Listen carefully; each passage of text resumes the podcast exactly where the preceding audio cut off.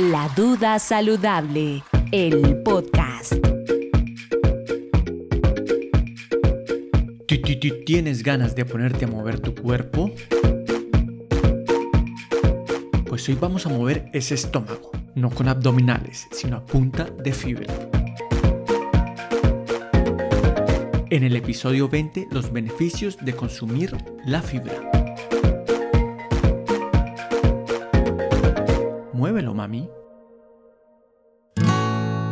Según el diccionario de la Real Academia Española, una de las definiciones de pujar es hacer fuerza para pasar adelante o proseguir una acción, procurando vencer el obstáculo que se encuentra. Así las cosas, Alirio pujaba y pujaba y seguía pujando y no podía pasar a la acción, y eso le frustraba. Pero todo se salió de control aquella mañana que por más que pujó, no pudo vencer ese obstáculo y no alcanzó a llegar a tiempo a una entrevista de trabajo. Alirio ya no controlaba su cuerpo. Una fuerza superior a él había tomado los mandos. Su mejor amigo le recomendó que tomara tres cucharadas de aceite en ayunas. Su novia cada vez que podía lo asustaba para que el miedo le aflojara las entrañas. Una vecina le dijo que comiera muchos dulces, demasiados, sobre todo los de fresa, que esos eran el mejor laxante. Alirio lo probó todo. Lo intentó también con el yoga y la danza del vientre. Nada le sirvió. Pero hubo un mensaje de audio, un consejo no pedido, una notificación en su WhatsApp que le cambió la vida. Hola hijo, eh, he comprado una fibra y ahora mm, estoy muy feliz. Me la paso sentada en mi trono. Benditas madres. Alirio se puso a investigar. Consultó con expertos y decidió probarla. ¿El resultado?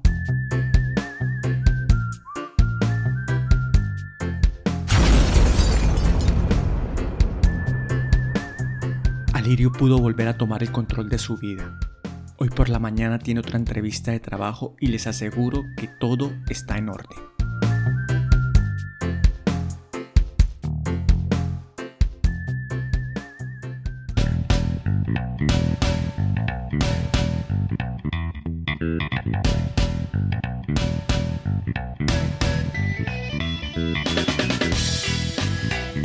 Hola, muy buenas. Soy Andrés Ardila y este es el podcast La Duda Saludable, el podcast que desmonta los mitos de los hábitos en nutrición que creemos saludables. Lo de todas las semanas, nuestro Instagram, arroba la duda saludable y arroba gloria mera nutrióloga. ¿Qué le quiero dar la bienvenida de una vez a mi queridísima amiga Gloria. Hola Doc, ¿cómo estás? Oh, hola Andrés, muy bien. Aquí con muchas ganas de, de, que hagamos este podcast que realmente parece un tema insignificante y la gente no le da mucha importancia, pero ya se van a dar cuenta lo importante que es. La doc hace referencia a nuestro tema del día que va a ser la fibra. Sí, señor, la fibra. Todo el mundo escucha la fibra y que la fibra es muy buena, que la fibra sirve para esto, que la fibra es una cosa. Pues bueno, hoy vamos a, a desgranarla, a conocerla un poco más y que ustedes saquen sus propias conclusiones. Y yo quiero arrancar por yo he escuchado mucho de la fibra, pero a mí lo primero que se me viene a la cabeza son cereales, no sé, el trigo, se me vienen frutos secos, pero ¿qué forma realmente tiene la fibra? Una forma así gráfica que nos puedas ilustrar. Mira, en cuanto a la fibra es hay muchas definiciones y hay muchos conceptos, cada vez se está estudiando más, cada vez se le está dando más importancia. En cuanto a sus definiciones y,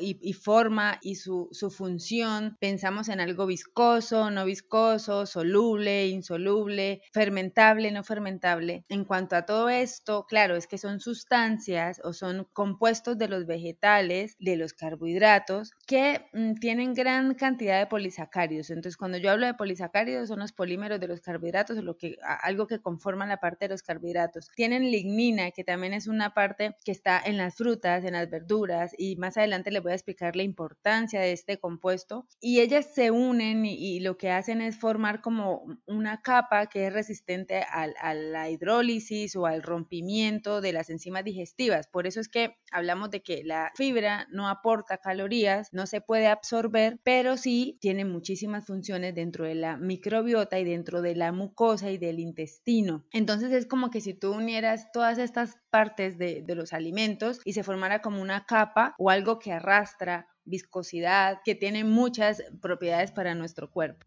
Bueno, vamos con calma y vamos a empezar entonces a definir qué es la fibra alimentaria. Entonces, un componente vegetal que tiene polisacáridos, lignina, que es resistente a la hidrólisis, lo que te decía ahorita, o sea, que no se rompe por nuestras enzimas digestivas y tiene un papel fundamental en la defecación, el mantenimiento de la mm, microbiota del colon, pero además tiene otros, eh, otras propiedades que se han ido descubriendo, que se han ido estudiando a medida que eh, va pasando el tiempo. Algo que tiene que mm, quedar muy importante es que el consumo de fibra, de hecho la OMS la Organización Mundial de la Salud, ya nos da unos parámetros o nos da unos, eh, unas cifras que son las que tenemos que consumir y se ha demostrado que el consumo de estas cifras puede tener gran beneficio para nuestra salud y para no desarrollar enfermedades degenerativas o crónicas, por ejemplo.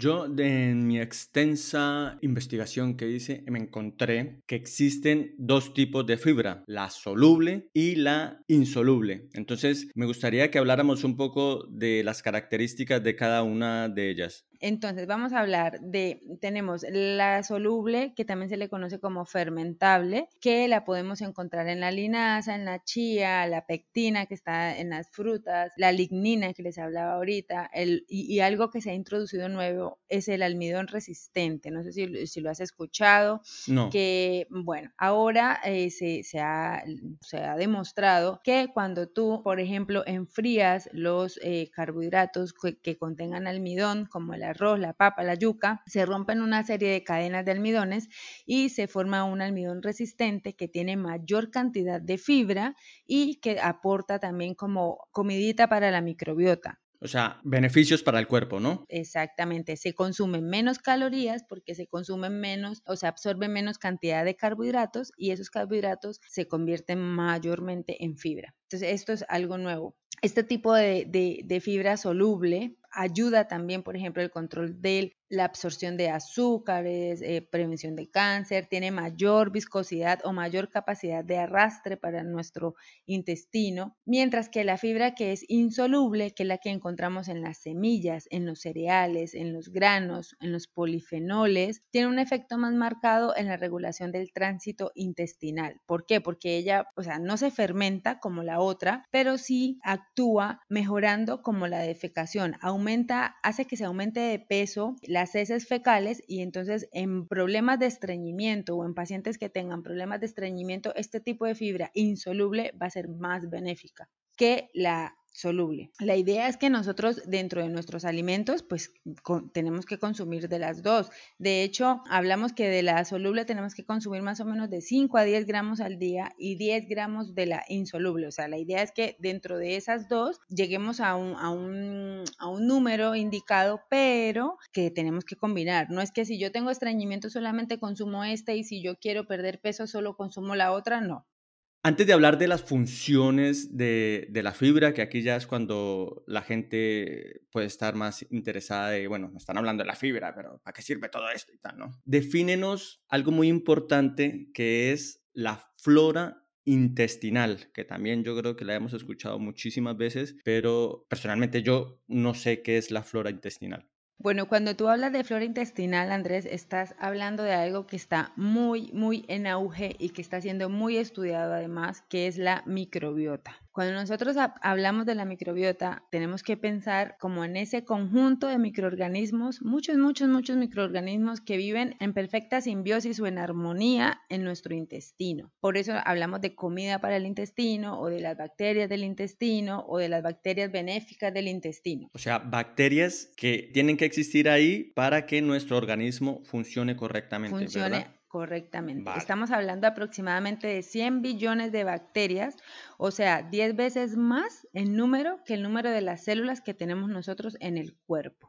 Y pues algo aquí que vale eh, como recalcar es que nuestro sistema digestivo tiene una superficie de más de 300 metros cuadrados es como si estuviéramos hablando de una cancha de tenis y toda esta superficie está recubierta por todas estas bacterias. Entonces, ellas tienen diferentes funciones y ayudan a diferentes mm, procesos de nuestro cuerpo. Por ejemplo, nutricionales, pues ellas ayudan a la absorción de algunos eh, alimentos y algunas vitaminas, por ejemplo, protectoras frente a enfermedades, porque este tipo de bacterias también anulan otras bacterias que entran al cuerpo, defienden porque fortalecen nuestro sistema inmunológico, por ejemplo, también nos defienden de bacterias, de virus. Claro, por la boca podemos nosotros hacer que entre a nuestro cuerpo muchísimas cosas. Entonces ellas están encargadas ahí como de como la primera línea de defensa, por decirlo así.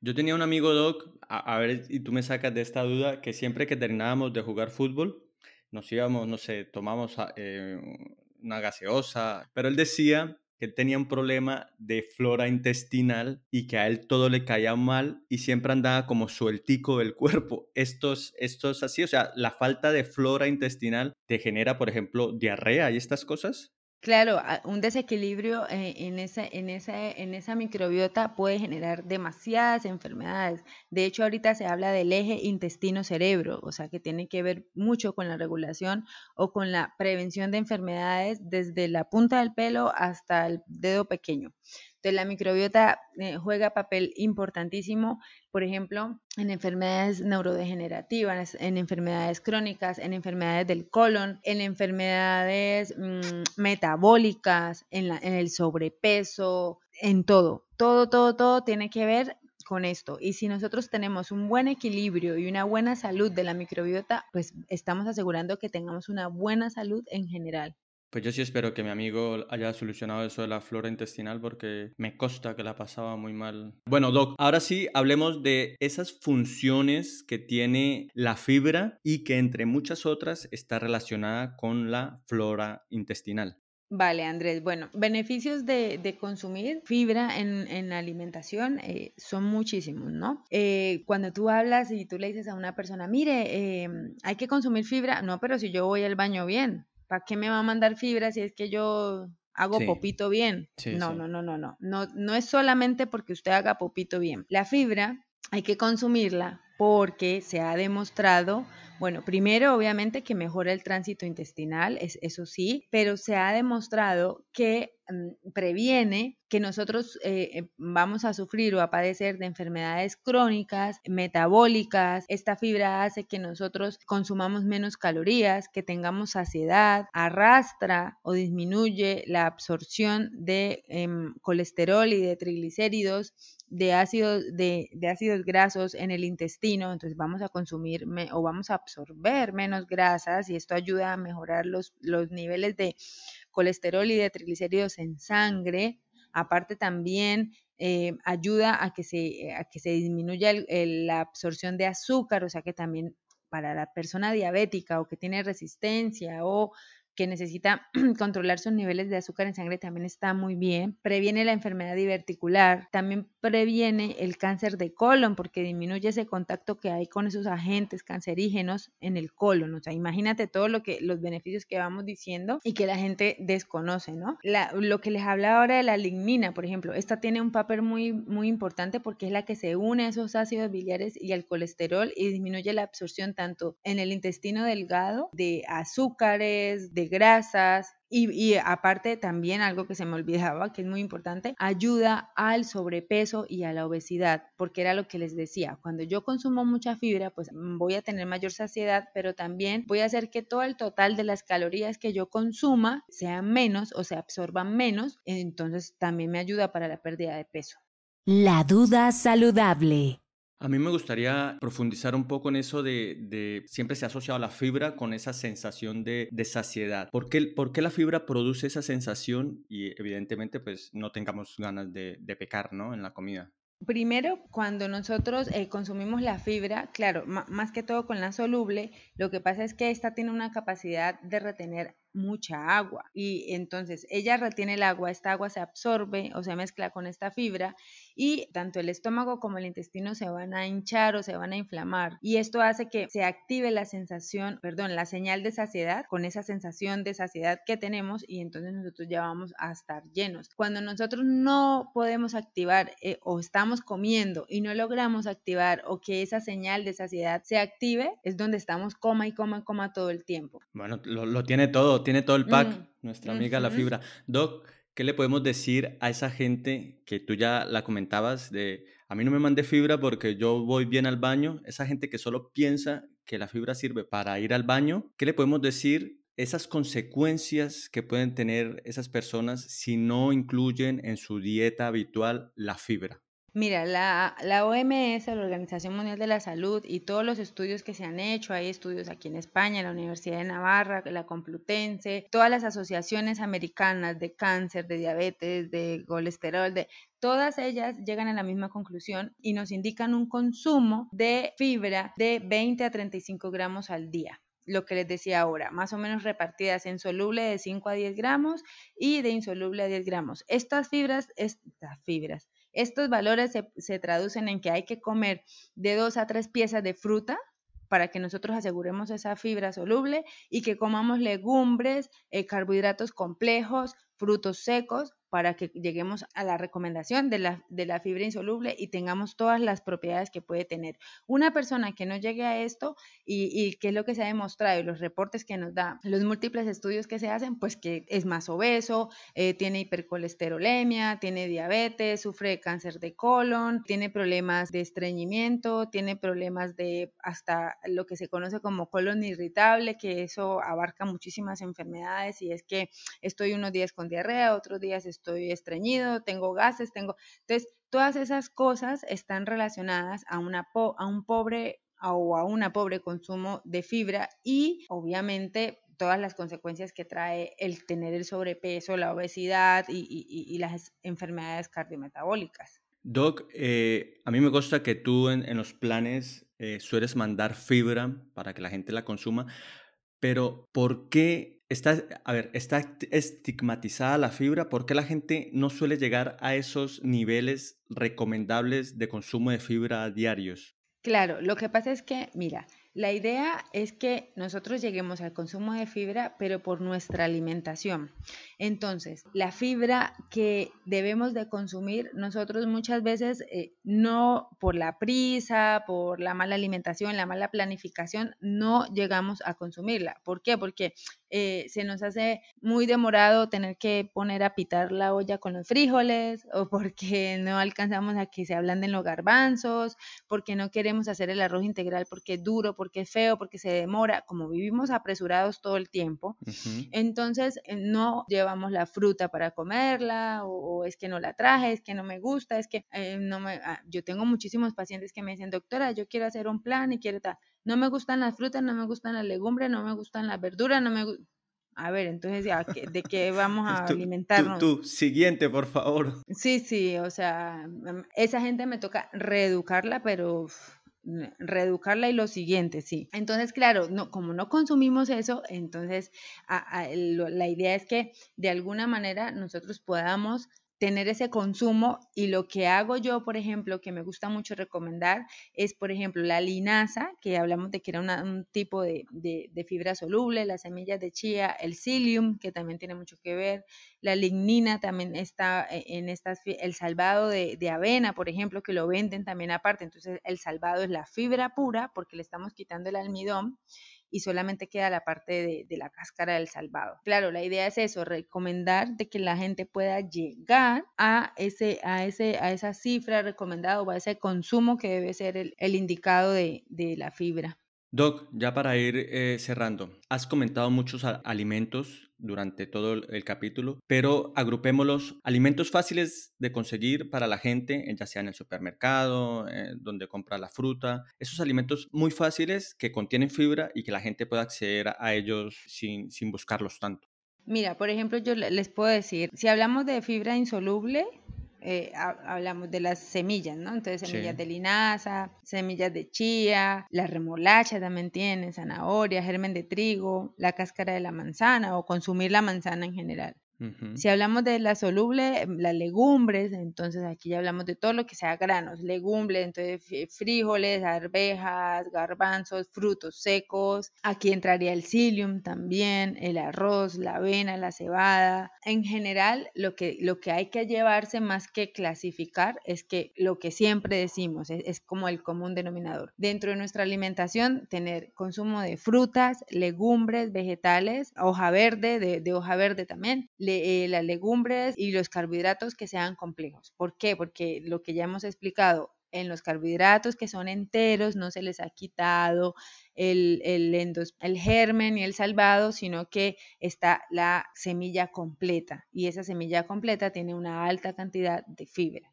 Perfecto, Doc. ¿Una recomendación final? Primero, eso, no pensar que la fibra simplemente sea para eh, eh, el estreñimiento, sino que nos va a beneficiar en nuestra salud en general, prevención de cáncer, eh, azúcar o diabetes, hipertrigliceridemia. Importantísimo para tener una buena salud intestinal también, ya que estamos metidos en esto, el ejercicio. Acuérdense que cuerpo quieto, intestino quieto. Entonces muchas personas dicen, bueno, yo tomo fibra, yo hago tal, tomo agua, pero si no se mueven, el intestino está quietísimo. Con, el consumo de, fibra, obviamente hay que optimizar el consumo de agua. Ya lo dijimos, la, el agua hincha o hace que crezca o aumente de tamaño la fibra para que pueda ser efectiva. Entonces yo me tomo la fibra, pero no tomo agua, pues la fibra tampoco me va a actuar muchísimo. Y lo otro es que recuerden, el consumo habitual de la fibra debe ser de 20 a 30 a 35 gramos y eso lo podemos eh, traducir al consumo de dos piezas de fruta al día, tres porciones de vegetales y los carbohidratos integrales. Pues muy bien, esto es como siempre, es un abrebocas. De estos temas siempre se podría profundizar mucho, pero lo que pretende este podcast es generarles inquietudes, que ustedes tengan en un solo sitio la información fundamental, básica, que ustedes se lleven una idea y si ya luego están interesados por X o Y tema, pues ahí ya están ustedes o se ponen en contacto con la doctora en arroba Gloria Nutrióloga en Instagram o arroba la duda saludable. Pues Doc, yo me acabo de meter aquí un poquito de fibra y me voy, me voy corriendo. bueno, Andrés. Un, abrazote, Doc. Muchas gracias. Entendido el tema y muy interesante. Y a consumir fibra. Claro que sí. Eh, nada, pues ojalá les sirva mucho esta información. Aumenten el consumo de fibra porque eso nos traduce a una disminución de enfermar un abrazo, feliz día para todos, para ti y nos vemos dentro de una semana. Me voy corriendo. Adiós. Chao. La duda saludable, el podcast.